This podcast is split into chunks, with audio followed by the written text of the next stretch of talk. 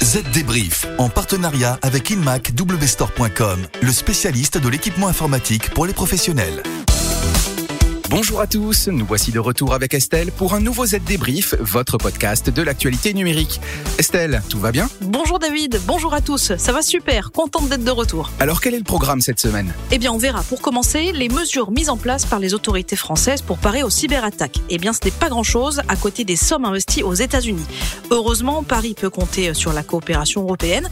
On parlera aussi d'une fintech qui part en France à l'assaut des commerçants pour installer une nouvelle gamme de terminaux de paiement sous Android. Mais aussi Xavier Niel qui ne sait plus où donner de la tête tant il a à faire. Et puis le boom des ventes d'ordinateurs, qu'ils soient portables ou fixes, on fait le point. Enfin, on vous dira tout pour installer Windows 11 sur un Mac. Si, si, c'est possible et ça marche, vous l'entendrez. Allez, le Z débrief, c'est parti. Les dernières infos.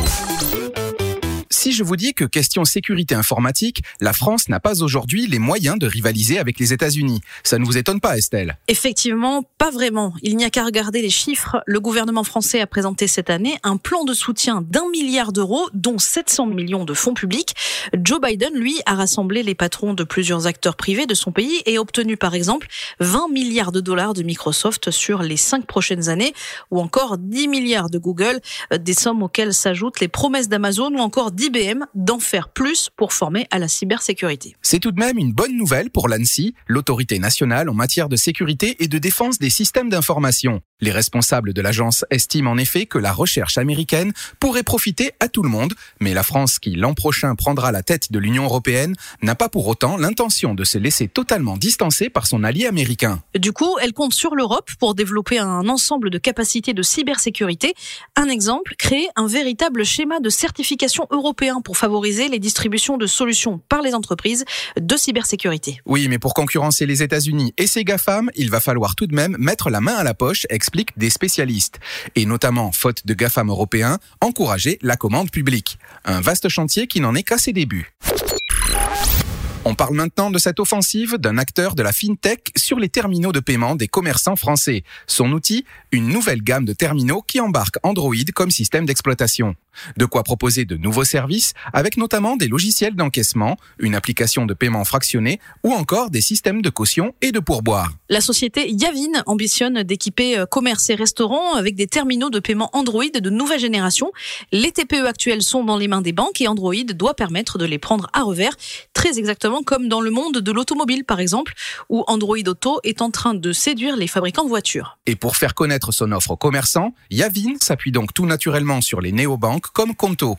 Et pour se démarquer des TPE historiques, pas de mystère. En plus des nouvelles fonctionnalités promises par Android, Yavin joue aussi bien sûr sur des taux de commission faibles et des contrats sans engagement. Pour l'heure, l'offre est utilisée par 500 commerçants clients, mais son portefeuille pourrait bien se développer. Une affaire à suivre. Je vous le disais dans le sommaire, Xavier Niel a du pain sur la planche en cette rentrée. Et pour cause, le patron de Free est en train de manœuvrer pour retirer Iliad, son groupe de télécommunications, de la bourse. Pourquoi? Parce qu'il ne souhaite plus être confronté à la pression des marchés, aujourd'hui crispé par les énormes investissements dans la fibre ou la 5G. Et pour ce faire, il a lancé il y a quelques mois une offre publique de rachat des titres du groupe.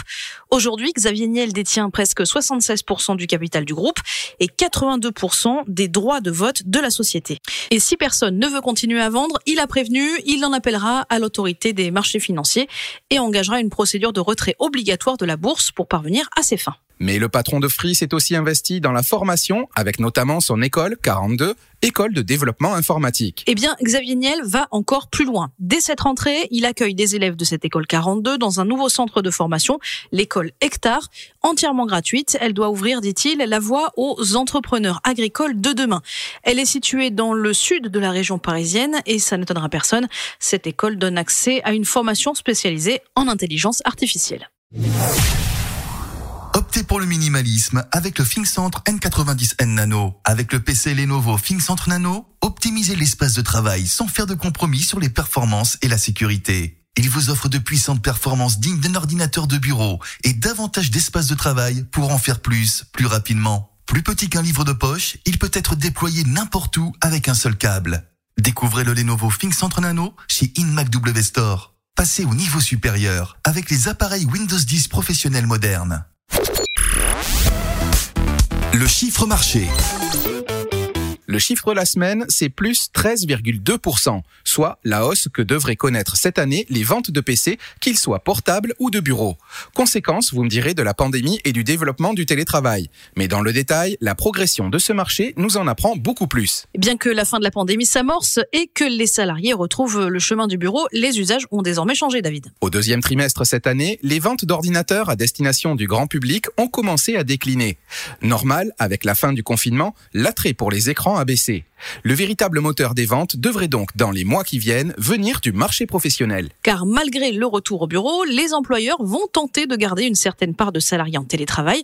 Les ventes de PC portables vont donc continuer, mais certains salariés vont aussi revenir au bureau et cesser le télétravail. Résultat, les entreprises vont aussi investir dans des ordinateurs fixes. Cette croissance va être aussi boostée en cette fin d'année, mais aussi l'an prochain par de nouvelles disponibilités en semi-conducteurs. La pénurie actuelle due à l'explosion des commandes crée une forte demande et les prix des PC vont augmenter. Mais nombre de clients seront prêts à payer le prix fort pour une nouvelle machine. Enfin, l'arrivée de Windows 11, le 5 octobre prochain, va certainement doper la vente de machines neuves, car de nombreux PC ne pourront supporter cette nouvelle version de l'OS de Microsoft. Là aussi, chez ZDNet, on continuera à observer ces tendances de près. Ça peut toujours être utile.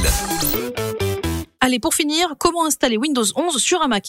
Parce que oui, David, ça vous étonne peut-être, mais Windows, qui est un produit Microsoft, peut très bien fonctionner sur un ordinateur Apple et permettre, par exemple, de jouer à des jeux uniquement disponibles sur PC. Ah, le bidouillage, Estelle, c'est votre domaine. Tout ce dont vous avez besoin, c'est de l'ISO de Windows 11. Vous pouvez récupérer une version preview sur les serveurs de Microsoft et du logiciel de virtualisation Parallels Desktop 17. Attendez, euh, Windows 11 est déjà disponible? Et oui, je viens de vous le dire, David. Il est disponible, mais dans une version preview.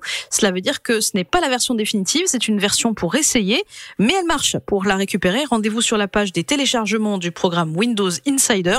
Vous aurez besoin de vous connecter et de choisir le moyen de téléchargement. Attention, c'est un téléchargement volumineux, plus de 5 gigas. Soyez vigilants et patients. Quant à Parallels Desktop 17, vous pouvez tester une version d'essai dans la section téléchargement de ZDNet. Je l'ai utilisé pour exécuter euh, à la fois Windows 10 et Windows 11 sur euh, macOS et ça marche. Et j'ai aussi virtualisé une distribution euh, de Linux dessus. Ça marche aussi. Ok, vous avez déjà tout testé, je vous connais. Alors quelle est votre conclusion? Eh bien, Windows 11 qui tourne sur un Mac, cela donne un système d'exploitation rapide et réactif. Et je le trouve meilleur que les de Windows 10 que j'ai sur mon Mac. J'ai utilisé avec des applications telles que Word et Excel des applications plus lourdes comme Photoshop euh, et même euh, des petits jeux et tout cela a bien fonctionné. En fait, c'est la meilleure plateforme sur laquelle j'ai exécuté Windows 11 à ce jour. En clair, je peux faire fonctionner toutes mes applications Windows sur un Mac et avoir la chance de tester Windows 11. Ok, ok, je vous crois, mais vous ne toucherez pas à mon Mac. J'étais sûr que vous seriez frileux. Et voilà, le Z débrief, c'est terminé. On se retrouve dans une semaine. Pour ne rater aucun épisode, abonnez-vous sur Spotify, Deezer ou Apple Podcast et n'hésitez pas à nous écrire sur le site zdnet.fr ou à nous interpeller sur les réseaux sociaux. Et puis si vous aimez le Z débrief, parlez-en à vos amis et dites-le nous en laissant des petites étoiles ou un commentaire sur votre application préférée. À la semaine prochaine. Bye bye. Z Débrief, en partenariat avec InMacWstore.com, le spécialiste de l'équipement informatique pour les professionnels.